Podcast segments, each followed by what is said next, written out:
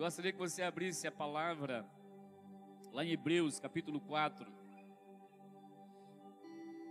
Hebreus, capítulo 4, versículos 1 a 3. Para a gente selar aqui um pouco o princípio de Deus para as nossas vidas. É, lembrando que alguns irmãos é, têm nos ligado, né, falando se já passou toda a restrição, mas ainda não. Creio que essa semana vamos ter uma reunião para podermos definir algumas dessas, dessas questões em relação às igrejas, tá?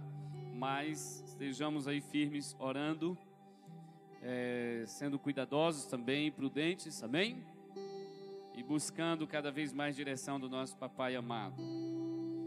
Hebreus capítulo 4, versículos de 1 até o versículo 3. Nós não iremos ministrar especificamente nesse texto hoje, mas eu gostaria de falar algo a respeito desse texto, para nós podermos ler os demais. Amém?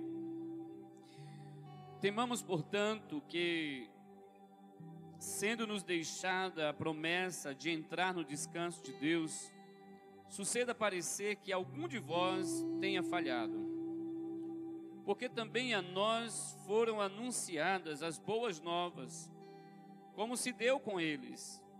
Mas a palavra que ouviram não lhes aproveitou. Queria só parar aqui um pouquinho, preste atenção. O texto aqui está se referindo ao povo de Israel, amém? O povo escolhido de Deus, amém, amados? O povo escolhido de Deus. Um povo que viu sinais, prodígios e maravilhas nos céus e na terra. Povo que viu participou, presenciou, atravessou o Mar Vermelho a pés enxutos, viu a glória de Deus se manifestar. Agora, entenda aqui uma coisa. Diz aqui a palavra, no versículo 2: Porque também a nós foram anunciadas as boas novas, como se deu com eles, mas a palavra que ouviram não lhes aproveitou. Em uma outra versão diz que a palavra que eles ouviram não serviu Outra versão diz que a palavra que eles ouviram não trouxe proveito. Vocês já passaram, pararam para pensar? Esse povo ouviu a palavra poderosa de Deus, amém, amados? Amém? Amém, queridos? Ei, eles ouviram a voz de Deus. Mas o que o texto diz aqui é que, mesmo eles tendo ouvido a voz de Deus, essa palavra que eles ouviram não lhes serviu de nada. Mas como isso é possível? Exatamente pelo que vai se dizer logo à frente na parte B do versículo. Visto não ter sido acompanhada pela fé naqueles que a ouviram. Eles não, a palavra que eles receberam, não teve proveito para a vida deles, porque eles não receberam com fé. Eu gosto da linguagem de hoje aqui nesse texto, vai dizer assim: eles não misturaram a palavra com fé. Eles não receberam a palavra com um coração cheio de fé. Amém? Olha para seu irmão assim e fala para ele: fé, convicção. Diga assim: fé, certeza, fé, confiança de que quem falou é fiel, é verdadeiro, não mente. Amém? Ele nunca mentiu. Nunca. E o que eu acho interessante é que muitas vezes o que a ciência diz, o que os cientistas falam, todos acreditam. E eles voltam atrás e continuam acreditando. E eles falham e continuam acreditando.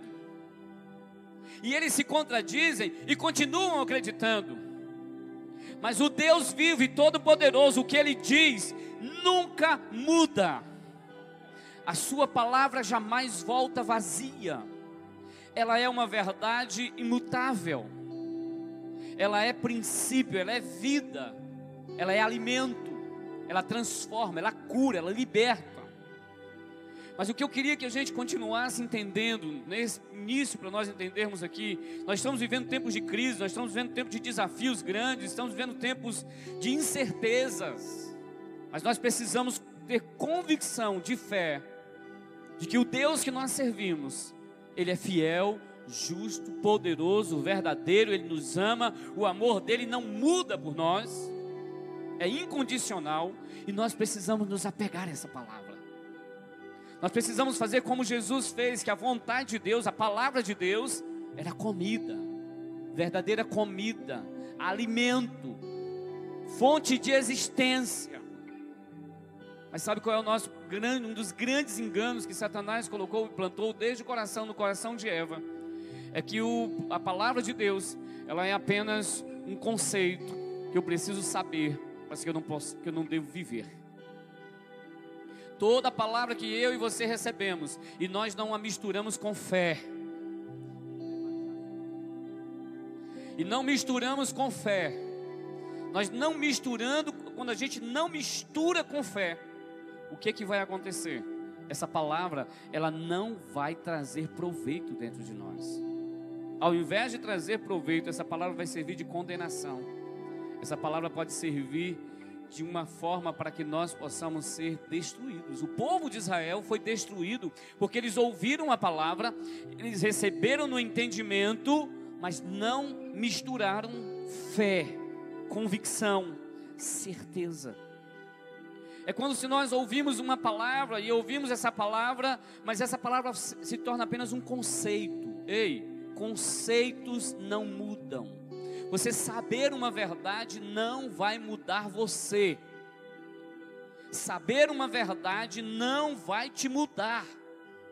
Ter uma informação correta não vai trazer transformação, a menos que você coloque em prática a menos que, e isso em todas as áreas da nossa vida. Eu, já, eu gosto de citar esse exemplo que é muito básico para a gente entender. Quem aqui tem, já teve sede alguma vez? Aí você fala, nesse instante, né?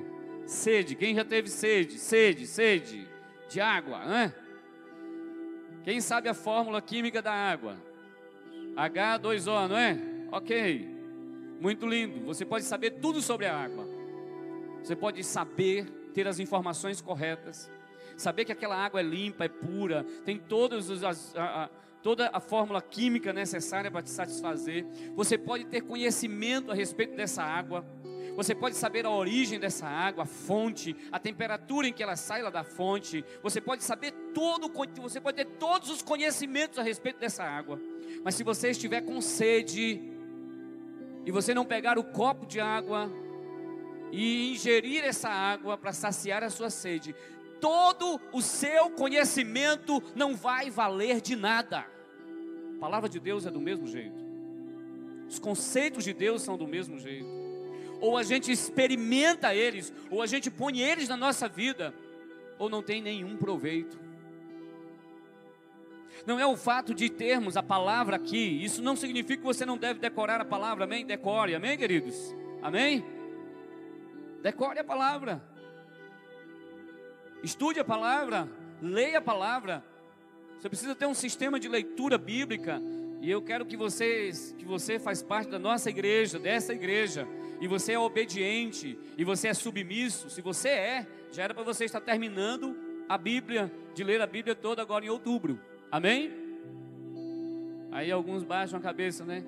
E não é uma coisa do outro mundo, não. Apenas quatro capítulos da Bíblia por dia quatro capítulos da Bíblia por dia. E eu quero dizer, sinceramente, se você ama Deus de verdade e tem prazer na lei do Senhor, e você não tiver disposição e coragem para ler ou ouvir, você pode ouvir no YouTube, palavra, quatro capítulos da, vida, da Bíblia por dia. Eu vou dizer para você, você está de brincadeira. Você está de brincadeira. Verdade. Se você não leu esse ano, e eu tenho certeza que até o final do ano dá para você ler tranquilamente. Mas eu quero te lançar o desafio para você já começar. Se você não leu a Bíblia toda até agora, se você começar hoje, hoje ainda, quatro capítulos, você termina todo o Novo Testamento até o final do ano. Amém? Amém? Todo o Novo Testamento. Comece lá de Mateus e até o final do ano você vai ler todo o Novo Testamento. E em janeiro você começa de novo, lá de Gênesis, quatro capítulos por dia.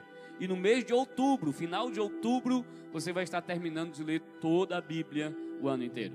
Mas a pergunta que eu, quero, que eu quero, a reflexão que eu queria que a gente entendesse é: você precisa conhecer a palavra, Você precisa estudar a palavra, você precisa, eu preciso, todos nós precisamos entender que essa palavra ela é poderosa quando ela é praticada. Ouvintes esquecidos não produzem, não chamam a presença de Deus e não exercem os princípios da palavra. E eu quero dizer para os irmãos, Jesus ele está voltando, isso não é brincadeira, isso não é chavão, isso não é apenas uma questão de estarmos falando para assustar, para amedrontar ou para Não, não, Jesus está voltando mesmo. Nós estamos vivendo tempos proféticos em que a palavra de Deus está se cumprindo no nosso dia a dia. Por isso é tempo de nos alertarmos. Eu queria que hoje nós vamos começar uma série de ministrações sobre princípios, verdades ou códigos, né? O termo agora que estamos utilizando muito é códigos da palavra que vão nos fazer enfrentar momentos difíceis. Nós já vimos muitos, nós já vimos que precisamos ter convicção de que somos filhos de Deus, filhos amados, chamados pelo Pai.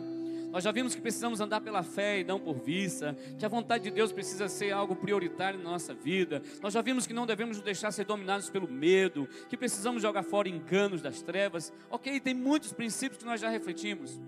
Mas eu gostaria de refletir com algum, alguns princípios de Deus, algumas verdades da palavra, que irão nos fazer triunfar nesse tempo em, em, em, que muitas pessoas estão sucumbindo, em que muitas pessoas estão desistindo, em que muitas pessoas estão simplesmente retrocedendo, em que muitas pessoas estão andando por caminhos de desespero, de morte, de medo, de depressão.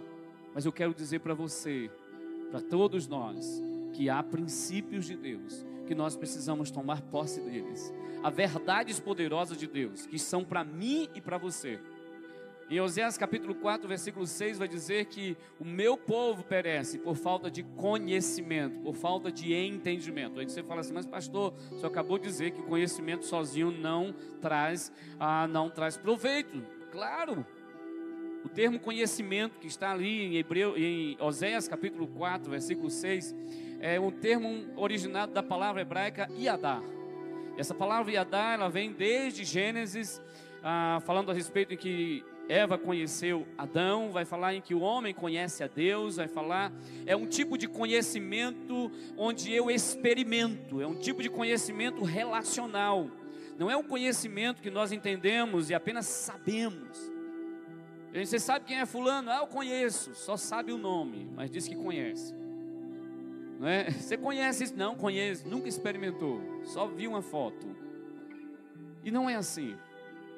Quando a palavra de Deus nos diz que o povo de Deus perece por falta de conhecimento, é porque está faltando experimentar, vivenciar, experimentar no seu ser.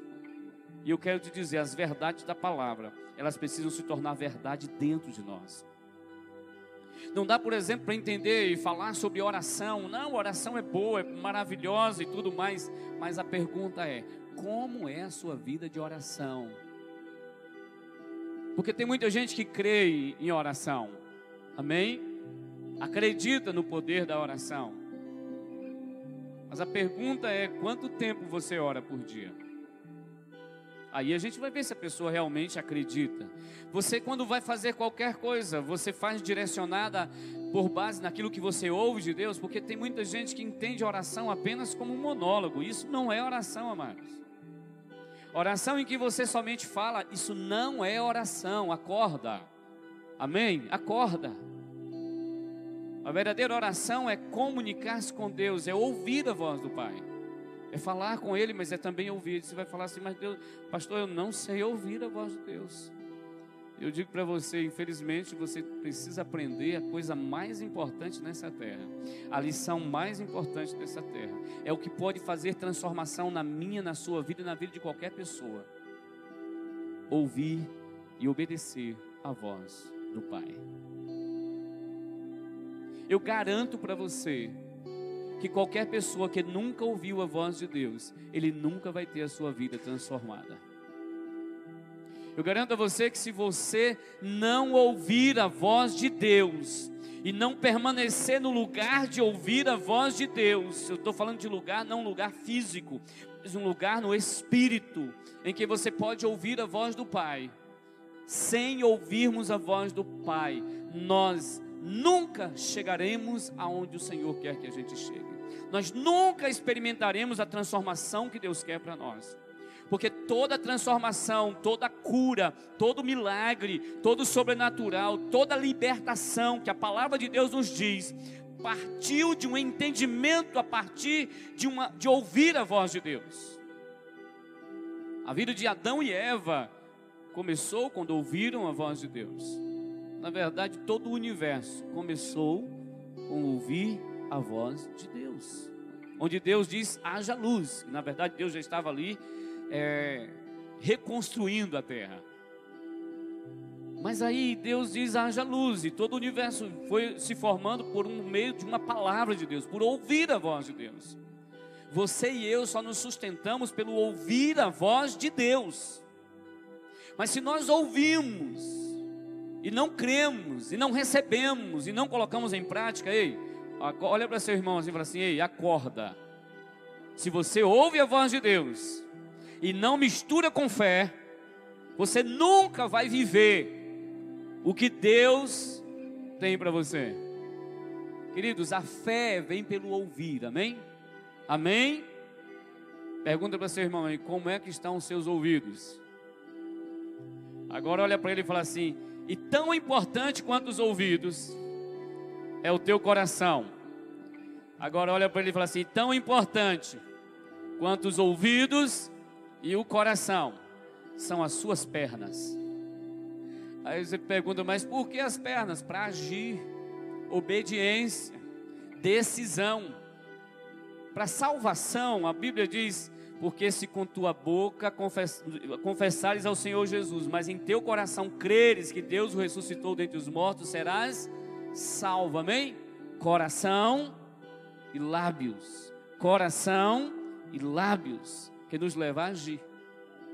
Todo princípio de fé vai nos levar a crer no coração, convicção, verdade. Senhor, o que o Senhor diz é verdade. Eu creio nessa verdade, libero essa verdade, vivo essa verdade. E assim, queridos, eu queria que a gente entendesse que todo o princípio da palavra, ele não deve ser entendido apenas como um conceito. Lembre-se sempre do exemplo da água. Você pode ter as, as mais profundas informações a respeito da água, mas essas informações somente, elas não irão saciar a sua sede, a minha sede, nem a sede de ninguém. Você pode ter a doutrina certa, você pode ter as informações certas a respeito de Deus, você pode ter as informações certas a respeito da palavra de Deus, você pode ter todo o conhecimento a respeito da palavra de Deus, mas se esse conhecimento ele não gerar revelação, como a apóstola Marlete falou alguns dias atrás, eu até confundi, achei que tivesse sido o apóstolo Cristiano, mas foi o apóstolo Marlete quem ouviu claramente de Deus toda a informação ou todo o conhecimento que não gera revelação, ela não traz transformação. Não vai trazer transformação. Eu queria que você perguntasse para você mesmo: o que é que você tem apenas conhecido de informação de Deus, mas que você não tem experimentado? Confesso algo para vocês. Muitos momentos o Espírito Santo me confronta com essa verdade. Muitos momentos. Muitos momentos o Espírito Santo vai falar comigo e falar duramente e mansamente. Há muitos conceitos em nós que nós precisamos transformar esses conceitos em revelação no nosso interior. Toda revelação de Deus em nós. O que é uma revelação? É quando aquela verdade é recebida com fé. É quando essa verdade é recebida dentro de nós com muita fé, com convicção, de dizer assim: é verdade. Alguém já disse, e eu creio assim também, que você só crê numa verdade de convicção, de fé, quando você está disposto a morrer por essa convicção. E morrer aqui não apenas uma morte física, também. Os discípulos morreram crendo e por causa da verdade que Jesus ressuscitou, de que Ele é fiel e verdadeiro e é o único caminho. Eles morreram, decapitados, crucificados de cabeça para baixo, abandonados mas eles morreram por causa de uma convicção de fé. E nós precisamos compreender esse evangelho radical de Jesus. Porque quando nós cremos assim, nós vamos nos arrepender, nós vamos nos alinhar, nós vamos renunciar. Não existe andar com Deus sem renunciar. Pecado e até coisas que a gente acha boa e que não são pecados especificamente, mas que muitas vezes nós precisamos renunciar para andarmos com Deus. Precisamos renunciar nossa reputação, precisamos renunciar muitas vezes o nosso conforto para sermos impactados por uma palavra do Pai. E quando nós entendemos, amados, e já, já refletimos que nós precisamos viver a verdade, que nós somos filhos amados do Pai. Amém? Amém, queridos? Essa verdade, ela precisa se tornar algo dentro de nós. Essa verdade não é apenas um conceito, eu sou filho. E como filho, como filha, que tipo de atitudes eu preciso ter? Nós falamos isso semana passada. Mas hoje eu quero te dizer de algumas verdades e começar hoje uma verdade que parece apenas um conceito metafórico, uma verdade que às vezes parece um conceito, ah, uma utopia até, uma verdade ou uma, um mito, mas que é uma verdade profunda da palavra e que nós precisamos começar a abrir a nossa mente, o nosso coração para viver essa verdade. Eu queria que você abrisse sua Bíblia aí em Efésios, capítulo 1, versículo 20, e Efésios 2, versículo 6 aos Efésios, a carta aos Efésios, capítulo 2.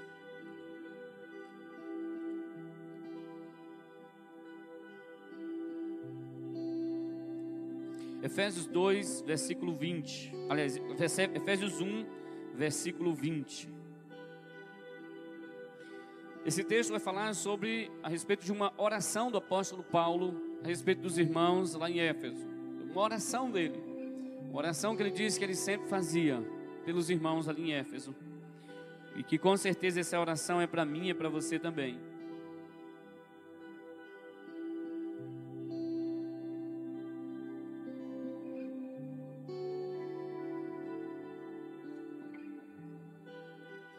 Ah, esse texto está falando a respeito do poder de Deus, a força poderosa de Deus, através de que agiu em Jesus e que age em nós o mesmo poder que ressuscitou Jesus dentre os mortos, que age nas nossas vidas. Mas aí também fala no versículo 20, Efésios 1, 20, o qual exerceu ele em Cristo, ressuscitando dentre os mortos, fazendo-o sentar à de sua direita nos lugares celestiais, acima de todo principado e potestade e poder e domínio e de todo nome que se possa referir, não só no presente século, mas também no vindouro. E pôs todas as coisas debaixo dos pés, e para ser o cabeça sobre todas as coisas, o deu à igreja, a qual é o seu corpo, a plenitude daquele que a tudo enche em todas as coisas. Esse texto vai falar que Deus exaltou Jesus e que Jesus assentou-se à direita do Pai nos lugares celestiais. Jesus à direita do Pai, ele está ali na direita do Pai. Ele é um só Deus, Pai, Filho e Espírito Santo. Mas existe uma posição de autoridade que Jesus foi colocado. Assim como Jesus, depois que ressuscitou, em Mateus capítulo 28, chegou para os discípulos e falou assim: É-me dado todo o poder nos céus e na terra. Amém? E debaixo desse poder, dessa autoridade, toda autoridade, Jesus falou assim: toda, amém, irmãos? Toda, amém, queridos? Toda autoridade, nos céus e na terra. E aí Jesus disse para os discípulos: portanto, ide e fazei discípulos. O fazer discípulos é debaixo dessa palavra de Jesus, debaixo de uma autoridade que nos é outorgada, dada, entregue por Jesus. Agora no capítulo 2, versículo 6, ele diz assim: e juntamente com ele, com quem? Com Jesus. Vamos ler o versículo 5, não é? E estando nós mortos em nossos delitos, no seu, nos deu vida juntamente com Cristo, pela graça sois salvos. E juntamente com Ele nos ressuscitou e nos fez assentar nos lugares celestiais em Cristo Jesus. Jesus está sentado nos lugares celestiais, à direita do Pai. E Deus nos diz que nós estamos também assentados em Cristo Jesus nos lugares celestiais. Lugares celestiais são lugares onde Jesus está. Em lugares celestiais é a mesma posição. Preste atenção aqui. Nós estamos numa mesma posição. Posição o que? De autoridade. Posição de honra. Posição em que nós temos poder de Deus para exercer sobre a terra. Amém, amados? Mas como é que funciona isso? Como é que eu vivo na terra, ando na terra e vivo nas regiões celestiais? Mas entenda aqui, tem uma palavrinha aí que faz toda a diferença. Em Cristo Jesus. É onde Jesus reina. E a Bíblia diz aqui que nós somos estabelecidos. Ei, olha para o seu irmão e fala assim: Ei, nós fomos estabelecidos estabelecidos. Nós somos colocados ali. Nós somos chamados por Deus e colocados neste lugar lugar de autoridade, regiões celestiais. Em Cristo. Isso significa que se eu estiver ligado a Cristo, eu estou nas regiões celestiais. Se eu estiver em Jesus, e o que é estar em Jesus? não é apenas concordar com o que Jesus falou, não é apenas faz, falar, falar que concorda, cantar que concorda. Concordar com o princípio da palavra não me faz participante dessa verdade. Mas eu preciso participar, me envolver. Como? Com fé. Porque a fé me faz apropriar-me daquilo que é uma realidade espiritual. A fé me faz me envolver me faz me envolver, me faz é, participar. Mas somente quando estamos em Cristo podemos estar no lugar que Ele está. Somente quando estamos em Cristo, crendo nele, recebendo da justiça dele, confiando na justiça dele, descansando na justiça dele, desfrutando do perdão dele porque quando é que eu estou em Cristo? É quando eu não estou confiando em mim mesmo. É quando eu não estou confiando em meus méritos. É quando eu não estou confiando nas mentiras do inferno. É quando eu não estou dependendo e me sustentando, porque toda a verdade, toda a palavra que nós ouvimos é sustento e alimento. Só que muitas vezes nós estamos nos alimentando de lixo, de enganos, de mentiras. Adão e Eva se alimentaram de enganos, de mentiras e deu no que deu. Sansão se alimentou de enganos e mentiras. Saul se alimentou de enganos e mentiras. E aconteceu o que aconteceu com Saul. Porque confiou em mentiras e enganos, se alimentou de enganos, se alimentou de palavras enganosas, do orgulho, da soberba, da falta de temor tudo que nós vivemos hoje nasceram através de palavras que nós confiamos, que nós recebemos e nos alimentamos. Nós precisamos acordar para essa realidade. Enquanto não acordarmos para a realidade de que nós nos somos, somos geridos, governados pelas palavras que nós exercemos fé, sejam elas quais forem, nós fomos programados, criados por Deus assim. E aí, queridos, quando nós observamos na palavra e nós começamos a, a viver essas verdades mentirosas, porque tem verdades mentirosas. Eu achei interessante isso quando recebi no meu coração. Tem verdades mentirosas, enganosas. E aí é que nos levam para o buraco. Satanás é mestre para fazer isso. Ele pega uma verdade, uma parte de mentira e se torna um engano. E todo engano é formado assim. Existe alguma verdade envolvida, mas existe mentira. Queridos, isso aqui é muito básico para eu e você entendermos na vida. Isso é um princípio de vida. Tudo que você for fazer, seja um negócio, casamento, namoro, célula, liderança, que estiver envolvido uma parte de verdade, uma parte de mentira, cai fora, que isso não vem de Deus. Caia fora, que isso não vem do Senhor. Tem dedo do capiroto, né? Como muita gente, tem gente que não gosta de falar o nome diabo, não, porque diz que é perigoso. porque não entende quem ele é. Então, tem dedo de Satanás aí. E aí, quando eu pego verdades assim, e eu estou muitas vezes em mim, ou oh, nós precisamos estar em quem? Em Jesus. Quando é que eu estou em Jesus? Quando eu creio no perdão dele. Porque eu me arrependi, confessei, abandonei e eu estou firmado no perdão dele. Quando eu não estou em Jesus, eu vou estar debaixo da culpa, da condenação, do medo, da insegurança, da falta de autoridade. Eu não estou reinando em Cristo, porque eu não estou na verdade do que Jesus fez na cruz. Eu caio dessa verdade. E eu não estou em Cristo, então eu não fico reinando em Cristo nas regiões celestiais.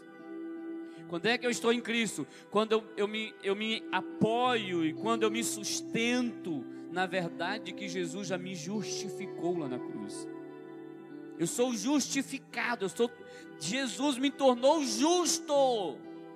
Não pela minha justiça humana, mas pelo que ele conquistou na cruz. Isso é estar em Cristo. Eu estou em Cristo quando eu creio que por meio de Jesus eu sou herdeiro sou filho, sou amado, sou restaurado, fui chamado por Deus para um relacionamento com o Pai. Para um relacionamento com o Pai. E andar com Jesus é crer realmente neste sobrenatural, que uma vida diferente está aberta para mim, porque em Cristo nós somos novas o quê? Criaturas, e o termo ali, nós somos uma nova criação em Deus nós fomos recriados. Mas aí eu te pergunto: muitas vezes nós sabemos dessas verdades, mas não experimentamos essas verdades, porque nós não recebemos com fé, crendo, não, Deus disse isso. Deus disse aqui que em Jesus nós estamos, Ele nos fez, Ele nos fez, foi Deus, o Todo-Poderoso de Israel, Ele fez isso nos fez assentar nas regiões celestiais em Cristo Jesus. Quando eu me apoio em Cristo, quando eu creio em Cristo, quando eu ando em Cristo, e isso vai me levar a uma realidade diferente, a uma realidade espiritual, que é onde o que são essas regiões celestiais? É de onde tudo é gerado. Foi das regiões celestiais que Deus disse assim: façamos o homem a nossa imagem e semelhança. Foi das regiões celestiais que Deus disse: haja luz. Foi do lugar das regiões celestiais que Jesus disse: Eu me faço carne e vou habitar entre os homens e trazer salvação e vida eterna. Foi das regiões celestiais, é do comando das regiões celestiais que todas as coisas são estabelecidas na terra e em todo o universo. E o Senhor nos diz que nós estamos neste lugar. Mas nós estamos neste lugar em Jesus. Porque quando Jesus foi e fisicamente, espiritualmente ele está lá, quando nós cremos em Jesus e recebemos essas verdades em nós, crendo, vivendo, caminhando nessas verdades, aí nós podemos ter essa certeza e essas verdades são para nós. Essa é a nossa posição em relação a toda a criação de Deus. Nós estamos numa posição de autoridade. E aqui justamente a segunda coisa que eu queria que a gente entendesse, que nós precisamos, como é que nós vamos entender viver na terra nessa realidade celestial? Como é que vamos entender que eu ando aqui na terra, mas eu estou assentado? O que significa assentado? Assentado significa reinando. Assentado significa governar. Porque aqui, é, esse segundo princípio, Deus nos deu autoridade para reinarmos e reinarmos no reino dele, governando no reino dele, de acordo com os princípios do reino dele. Governar é influenciar, governar é exercer comando. Amém? Fala assim: você foi comprado para reinar e ser sacerdote. Nós já, durante muito tempo, passamos alguns dias, né? Mas talvez você está recebendo agora essa palavra e lá em Apocalipse capítulo 1, versículo 5, vai nos dizer que Deus comprou de todas as tribos, povos, línguas e nações, e nos constituiu o que? Um reino de sacerdotes. Da mesma forma, em Apocalipse também ainda, no capítulo 5, versículos 9 e 10, vai dizer que digno é o Cordeiro de abrir o livro, aquele que venceu, não é? Aquele que nos comprou e nos constituiu, ele nos ordenou, ele nos fez assentar, ele nos diz que nós somos reis e sacerdotes, rainhas e sacerdotisas do Senhor. Mas qual é a visão que você tem de alguém que reina? Qual é a visão que nós temos de um rei? Assentado no trono e falando o que? Faz isso aqui, aquele dali morre não, mata aquele, enforca aquele. Não, essa terra aqui vai ser de fulano agora. Aquele é Beltrano. É assim que a gente tem a visão de um rei reinando. É ou não é, irmãos? Hã? De um rei que só manda. É assim ou não é? Mas não é assim que o nosso rei foi. E é. O nosso rei é diferente. Jesus veio à terra, queridos, com uma missão: resgatar buscar e salvar o que se havia perdido, o ser humano, que estava longe de um relacionamento com o Pai. Restabelecer a autoridade e governo, porque lá no jardim do Éden, Adão e Eva entregou o governo para Satanás. Foi ou não foi? Lá na cruz, Jesus pegou de volta todo o governo e disse: É me dá toda a autoridade nos céus e na terra. Portanto, vão e façam discípulos. E aí Jesus olha para mim, para você e diz: Agora vocês estão assentados comigo nas regiões celestiais. Se você crê em mim, se você vive a minha justiça, a verdade, se você vive assim, você reina. Quem aqui foi chamado para reinar, irmãos? Quem foi chamado para reinar? Todos nós. Se você tem uma aliança com Jesus, você foi chamado para reinar. Se você ainda não tem uma aliança com Jesus, você pode fazer agora mesmo, onde quer que você esteja. E em Cristo Jesus você passar a reinar, reinar, governar, influenciar. Influenciar. Agora, pergunta básica: influenciar, governar, dominar o quê? Olha que a pergunta não é quem. Amém? Deus não nos chamou para estarmos exercendo esse, esse tipo de governo a pessoas. E é bom que a gente não dê glória a Deus, né? Mas é uma verdade da palavra. E é glória a Deus por isso. Aleluia. Deus nos chamou para governarmos, para reinarmos. Primeira coisa que você precisa reinar. Quem, quem sabe aqui? Primeira coisa que a gente precisa reinar reinar sobre o pecado. O Senhor Jesus nos diz: você é rei, você é sacerdote, você é sacerdotisa do Senhor, você é rainha. O pecado não pode te dominar, porque vocês já não estão mais andando na carne. Ei! Primeira coisa que Jesus nos chamou para governarmos é governar a nós mesmos, governar o pecado dentro de nós.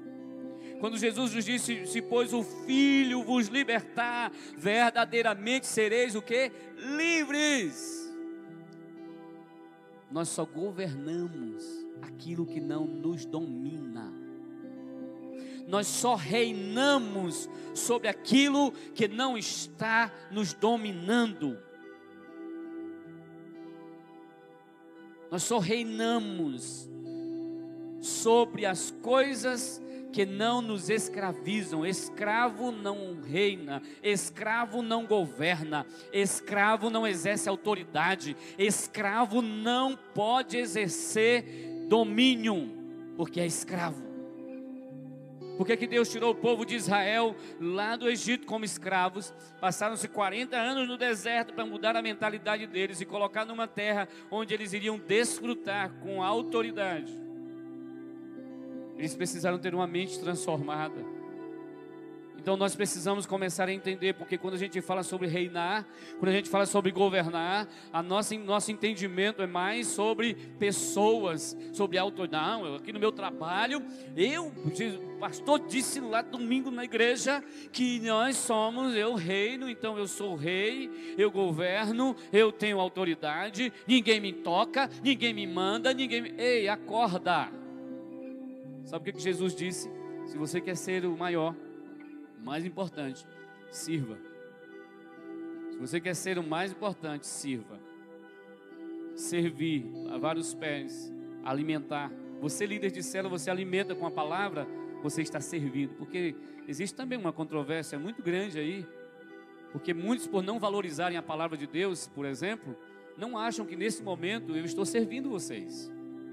Não acham que não apenas nesse momento, mas as horas e horas que passei recebendo de Deus para estar aqui ministrando a sua vida e o seu coração, muitos por não considerarem a palavra de Deus, acham que isso não é servir, que isso não é amar. Não, o pastor tinha que vir aqui em casa, me pegar na laje e me ajudar a fazer essa laje, bater no fundo e lá ajudar a arrumar a casa e limpar o meu quintal. Aí sim é servir. É mais uma mentira e mais um engano que nos afastam uns dos outros e deixam muitas pessoas até feridas. E Satanás ele é mestre em ferir e alimentar feridas.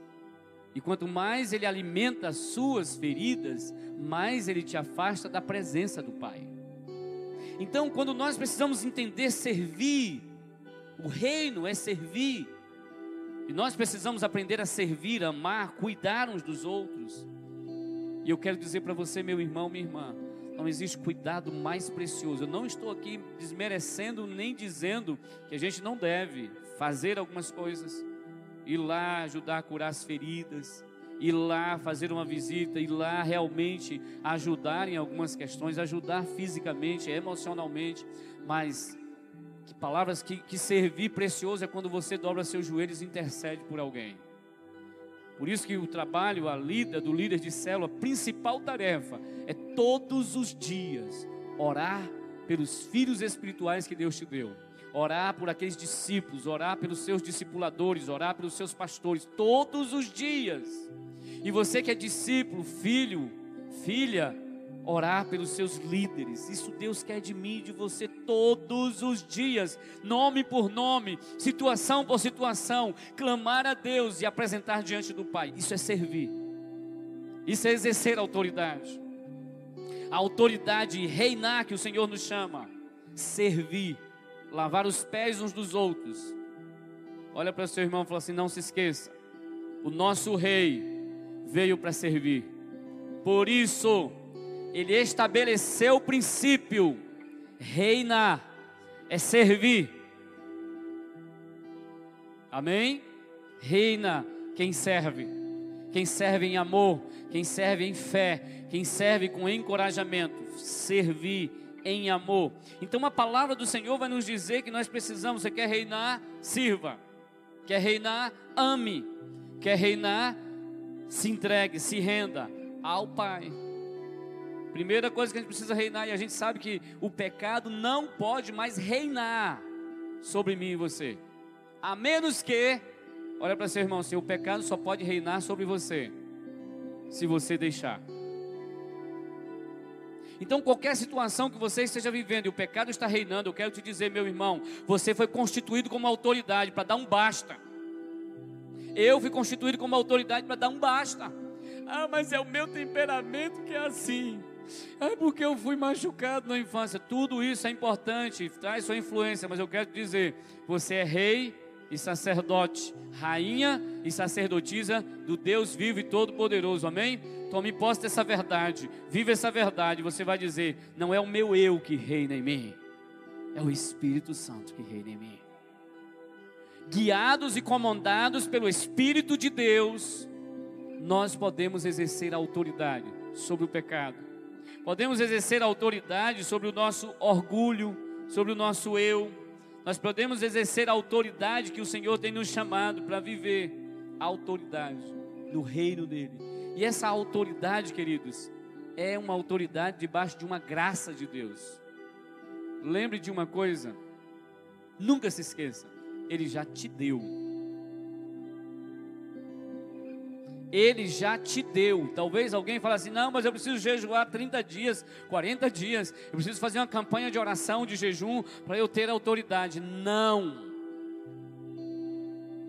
Você pode fazer e deve, deve jejuar, deve orar, de acordo com o que o Espírito Santo te direcionar, de acordo com aquilo que Deus nos dá como propósito para a igreja, e juntos em unidade orarmos, guerrearmos. Agora eu quero dizer uma coisa: essa autoridade, ela não é dada pelo jejum e oração. Essa autoridade não é conquistada por você. Amém? Amém, amados? Essa autoridade, ela já foi conquistada lá na cruz. E Deus nos fez assentar. Quando nós estamos em fé em Cristo, nós temos essa autoridade. Que essa autoridade nos leva a viver em santidade, nos leva a viver em verdade. Nós reinamos sobre o pecado, nós reinamos sobre as nossas emoções, nós reinamos sobre as circunstâncias. Como? Reinar sobre as circunstâncias? Sim. Eu acho interessante que tem sido muito é, propagado as questões, de, as questões de coaching, e é muito interessante, tem o seu valor, tem a sua, a sua aplicabilidade, mas eu quero dizer, uma, e eles dizem, claro, que 90% do que acontece na sua vida, você, aliás, 20% do que acontece na sua vida é apenas coisas que você não tem controle sobre elas, mas 90%, são as 80 a 90% são as nossas reações ao que nos acontece. E nós reinamos justamente aí. São as reações, são as decisões que nós tomamos. Porque a autoridade em Cristo, reinar em Cristo, é através das decisões que nós tomamos. Como é que um rei reina? Decisões. Como é que uma pessoa exerce domínio e influência? Decisões que ela toma mas baseado em que é o que vai fazer a diferença. E como é que eu vou dizer que eu estou baseando as minhas decisões em Cristo, se eu não me relaciono com Cristo, se eu não compreendo e não recebo a palavra de Cristo, e se eu não ando com Jesus? se eu não ouço a voz de Jesus, como é que eu vou dizer que eu estou reinando em Cristo? Muitas vezes você pode estar reinando na carne, pode estar reinando no princípio de Satanás, pode estar reinando no engano, pode estar reinando em qualquer outra coisa, mas não em Cristo. Nós só reinamos em Cristo se estivermos alinhados com o Espírito de Deus. E eu só posso estar alinhado com o Espírito Santo se eu estiver disponível para ouvir a voz dele, se eu estiver sensível para ouvir a voz dele.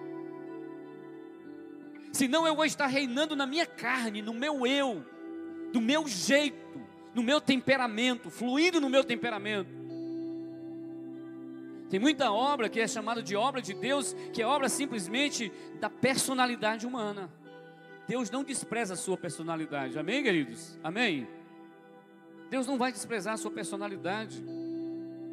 Ele quer trabalhar a sua personalidade. E ele vai usar do seu jeito a sua personalidade, mas você precisa fluir no espírito, não na carne. Por isso, reinar em Cristo é reinar sobre a minha carne, sobre o pecado, reinar sobre o mundo, os valores e princípios do mundo. Mas no momento em que eu me deixo contaminar, no momento que eu me deixo influenciar pelos princípios das trevas e do mundo, como é que eu vou reinar sobre eles? Nunca iremos reinar sobre aquilo que nos governa. Quem está governando a sua mente? Quem está governando as suas emoções? É a palavra. Ah, mas todo mundo faz assim. Problema de todo mundo. Nós já não estamos mais nessa fase. Amém, amados? Amém? Amém, queridos? Quando você olhar um discípulo seu querendo fazer uma coisa errada e depois dizer assim, mas todo mundo faz assim, você fala com ele assim: você é do mundo? Você ama o mundo? Porque aqueles que amam o mundo e são do mundo, o amor do Pai não está nele, é palavra, amém, queridos? Palavra.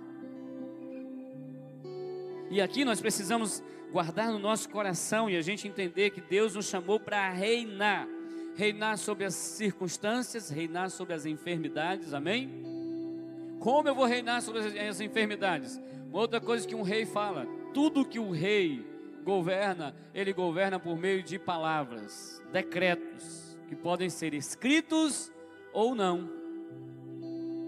Decretos, palavras liberadas. E aí nós precisamos compreender quais são os decretos que você tem liberado. de murmuração, de reclamação, palavras de morte, palavras de medo, de inseguranças, palavras porque os outros falam. Sabe uma coisa que a gente, principalmente os comerciantes, precisam vigiar muito os seus lábios. Nós pais, mães, precisamos vigiar muito os nossos lábios em relação aos nossos filhos. Você líder de célula, supervisor, pastor, pastora, vigie as suas palavras mais do que qualquer outra pessoa. Porque as nossas murmurações estão sendo motivos de acusações diante do Pai e diante do trono da graça de Deus. E o Senhor nos chama para abençoar. Se a palavra nos diz que para nós abençoarmos até os nossos inimigos, imagine você, mulher, em relação ao seu esposo. Imagine vocês, filhos, em relação aos seus pais. Imagine você, esposo, em relação à sua esposa. Se é para abençoarmos até os nossos inimigos. Imagine vocês, cada um de nós, em relação à liderança que Deus estabeleceu sobre a nossa vida. Abençoai e não amaldiçoeis. Nós reinamos através daquilo que nós liberamos com os nossos lábios. E como nós precisamos entender isso, nós precisamos vencer, e para vencer nós reinamos, nós reinamos sobre principados e potestades, demônios, nós reinamos sobre eles. Mas como é que eu vou dizer que eu reino sobre os espíritos das trevas se eu estou debaixo do comando deles muitas vezes? Como é que um filho, uma filha de Deus, pode dizer que reina, por exemplo, sobre os espíritos de engano, se ele anda na mentira, se ele mente o tempo inteiro? Então é preciso buscarmos em Jesus, e Jesus ele vai nos trazer libertação, ele nos traz cura, ele nos traz transformação, e Ele nos confere autoridade, autoridade e unção, através da verdade dEle. Então é tempo de pararmos e vigiarmos. Que tipo de reinado, que tipo de autoridade, que tipo de influência estamos sendo? E é por isso que muitas vezes, queridos, nós estamos nos deixando levar por aquilo que acontece com todo mundo, nos destrói também porque nós não estamos exercendo comando, porque como igreja do Senhor Jesus, nós não tomamos posição. Tem uma outra coisa aqui interessante. Por que Deus te deu autoridade? Por que Deus te fez reinar? Por que Deus está nos fazendo reis e sacerdotes? Por que Deus está nos chamando para sermos rainhas e sacerdotisas do Senhor? Por quê? Pergunta para o seu irmão aí para ver se ele sabe. Por quê? Fala assim, por quê? Deus está nos dando autoridade. Agora olha para ele assim e fala assim, sabe por quê? Porque Deus te chamou para guerrear. Mas sabe o que, é que muitas vezes nós fazemos? Terceirizamos a guerra. Ô oh, Herbert, você é meu líder de célula, velho. Jejua lá por mim. Rapaz, ora aqui por mim. Olha, presta atenção, não é nenhuma heresia, não, amém, irmãos? Nós precisamos orar uns pelos outros, amém? É bíblico ou não é, irmãos? É ou não é? É ou não é, irmãos? orar uns pelos outros, abençoar uns aos outros. Mas você percebe que é uns aos outros? Se alguém ora por mim, eu tenho responsabilidade também de orar por outras pessoas, amém? Amém? Mas se eu quero só receber oração, eu estou reinando aqui, mas tu manda aí oração forte, mas tem que ser aquela oração que me faz arrepiar, senão não está fazendo efeito, não é? E aí o líder, o discipulador, o... ei meu irmão, as suas guerras é você que precisa guerrear. Suas guerras, suas lutas, eu posso ajudar, amém? Seu líder pode ajudar, seu pai espiritual, sua mãe espiritual, precisa estar junto com você, amém? Mas se você não quiser guerrear, ninguém vai guerrear as suas guerras, são suas, para isso Deus te deu autoridade. Ah, mas me ora por mim para eu vencer esse pecado. É? Mas você quer de verdade mesmo vencer? Quer? Eu te ajudo em oração. Estou junto contigo para orarmos e vencermos essas, esses ataques, essas lutas. Mas olha aqui, você precisa se levantar, sair da passividade. Sabe por que Deus me deu autoridade, unção, nos deu autoridade? É porque nós não devemos viver na passividade. Passividade mata, passividade abre as, as brechas e as portas para Satanás agir, passividade nos destrói, passividade nos arrebenta, passividade nos mata mesmo, espiritualmente, fisicamente, emocionalmente, nos mata. Por isso acorda aí, ó. Muitas vezes nós estamos sentados, mas Deus não quer que você esteja sentado passivamente. O que é passivamente? Você está aqui e a sua mente, o seu coração está longe daqui. Isso é passividade. Nós nos precisamos ouvir a palavra com interação, recebendo, refletindo, buscando, se arrependendo, falando: Deus, tem misericórdia de mim, Senhor, obrigado porque o Senhor já me disse isso, Senhor, obrigado, obrigado porque essa palavra é para mim, obrigado, Jesus, eu recebo. Isso é interatividade, isso é sair da passividade. Passividade é uma ação carnal neutralizada pelas trevas. Passividade vem do, da profundeza do inferno. Por isso, essa ideia de ficar só dependendo dos outros não é de Deus. Ter um auxílio emergencial é uma coisa, viver sustentado por resto da vida de uma coisa que você não trabalhou, isso é mentira do inferno. Amém, amados? O Senhor nos deu autoridade. E nessa autoridade Ele nos dá unção. E nessa unção Ele nos dá direção dEle. Ele nos faz avançar. Ele nos quer fazer guerrear as guerras dEle. Por fim, eu queria que você só entendesse que Deus te chamou para reinar sobre o teu coração. Sobre tudo que deve guardar, guarda o teu coração, porque dele procedem as fontes da vida. Reine sobre as intenções, sobre as motivações do teu coração. Reine e reinar é pedir Deus vem me sondar, Deus vem me mostrar, Deus vem me em abrir os olhos daquilo que está me, me destruindo. Porque muitas vezes nós estamos vivendo nessa vida é, displicentemente, mas saiba que você está numa guerra. Queria que você fechasse seus olhos você comece a agradecer. Deus, o Senhor me fez assentar nas regiões celestiais para reinar e eu preciso reinar. Mas para reinar, você e eu precisamos entender e viver e observar quais são as áreas da nossa vida em que nós não estamos reinando, mas estamos apenas sendo escravos de nós mesmos, escravos de princípios e conceitos das trevas, escravos da preguiça, escravos da passividade, escravos do medo, escravos da mentira, muitas vezes, escravos de uma internet, escravos de vídeos pornográficos, escravos de uma prostituição, escravos de mentiras, escravos e escravos. Mas eu quero te dizer que você é filho, filha amada do Pai, e Ele te constituiu, Ele te chamou, Ele te fez assentar nas regiões celestiais para reinar. Você só não reina se você não quiser.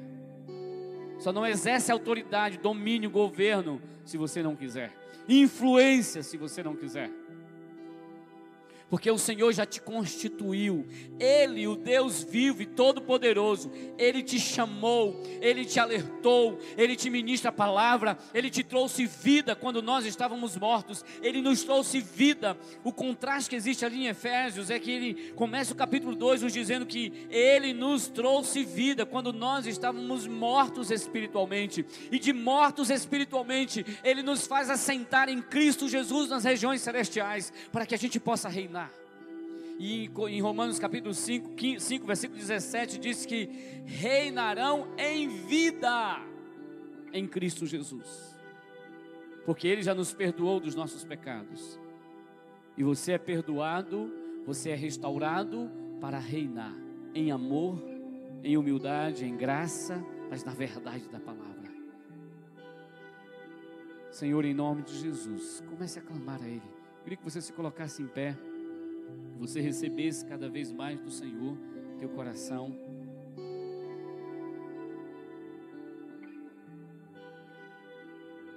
Deus te entregou uma responsabilidade. Não permita nenhuma, nenhuma atitude de passividade no teu coração. Não permita passividade. A passividade, ela escraviza. Quando o povo de Israel entrou na terra prometida. E entrando na terra prometida, eles começaram a viver, a viver passivos. Os cananeus dominaram. E o povo de Israel, os filisteus dominaram. Os amalequitas dominaram. E o povo de Israel, vez por vez, quando eles entravam na passividade, eles passavam a viver escravos na terra da liberdade. Eles passaram a viver como escravos, fugindo, se escondendo em cavernas, vivendo debaixo de opressão, porque eles simplesmente se permitiram a passividade tomar conta. Ei, fecha seus olhos e apenas ouça. Ei, o Senhor nos chamou e nos constituiu reis e sacerdotes para guerrearmos as lutas que são nossas, guerrearmos juntos e alcançarmos as lutas que são junto dos outros, para ajudarmos uns aos outros. E o Senhor nos chamou para ministrar e ministrarmos em autoridade. Coloque a mão no seu peito e comece a declarar Deus: O Senhor me constituiu. Bata no seu peito e diga assim: O Senhor me constituiu. O Senhor me constituiu. Rei, sacerdote, rainha sacerdotisa, você que é mulher. E você pode dizer: Eu estou assentado.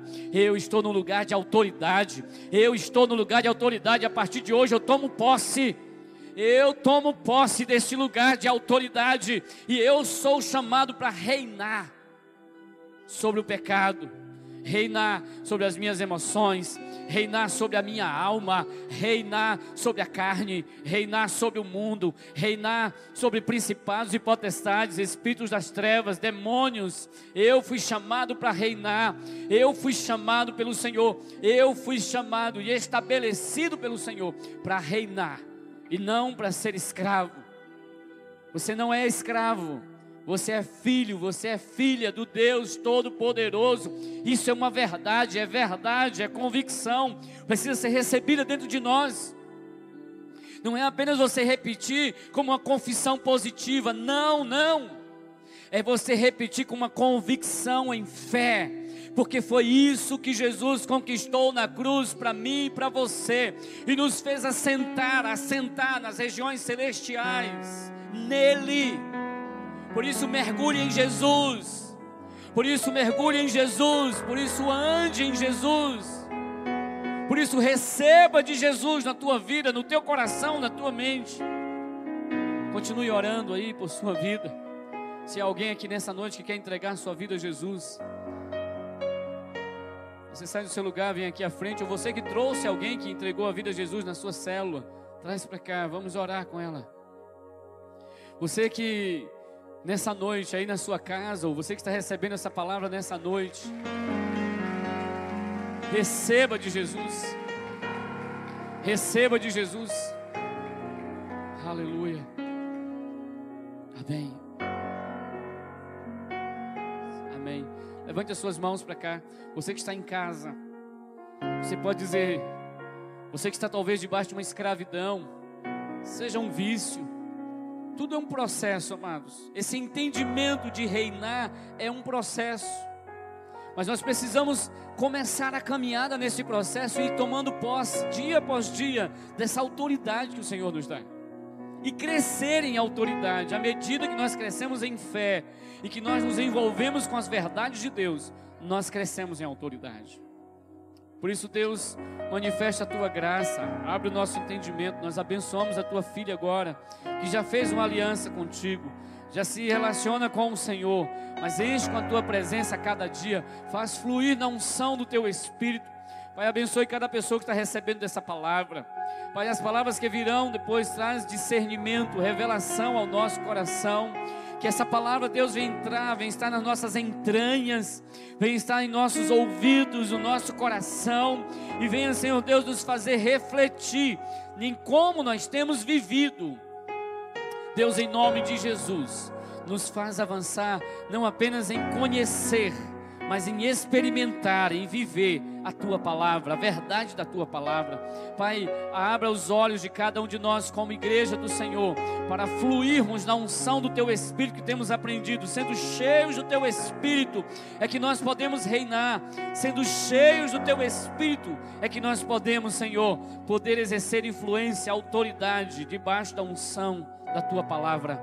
Obrigado, Jesus nos deu uma semana marcada por essa autoridade autoridade em servir, em cuidar, a autoridade em compartilhar do que o Senhor tem nos dado, a autoridade quando servimos em amor para a tua glória. Obrigado, Jesus, pelo cuidado. Obrigado, Jesus, abençoa-nos, cada um de nós, como pais, como mães, como empresários, empresárias, comerciantes. Abençoa a tua igreja, abençoa a tua noiva. Agora levante as suas mãos para os céus e comece a abençoar Guaratinga, queridos. Libere as bênçãos do céu sobre a cidade. Libere as bênçãos do céu sobre a sua casa, a sua família. Libere as bênçãos dos céus. Declare, declare. Você reina. Lembre-se, você reina. E dos céus você tem autoridade para liberar as bênçãos de Deus sobre a sua casa, sobre o seu lar, sobre o seu esposo, seus filhos. Deus, nós abençoamos essa cidade. Nós abençoamos com toda sorte de bênçãos, chamamos a existência aquilo que o Senhor já liberou dos céus e declaramos a glória do Senhor se manifestando, o amor do Pai, a bênção da graça do Senhor sobre nós. Pai amado, continue adorando, continue louvando, continue liberando dos céus. Em nome do Senhor Jesus, Pai, revista nossa mente, o nosso coração, os nossos ouvidos. Prepara os nossos pés para marcharmos e guerrearmos. Queridos, há guerras em sua casa que você não tem guerreado, você tem esperado que outros guerreiem. Há guerras no seu coração que você quer que outros reinem, mas é você quem precisa se levantar e reinar.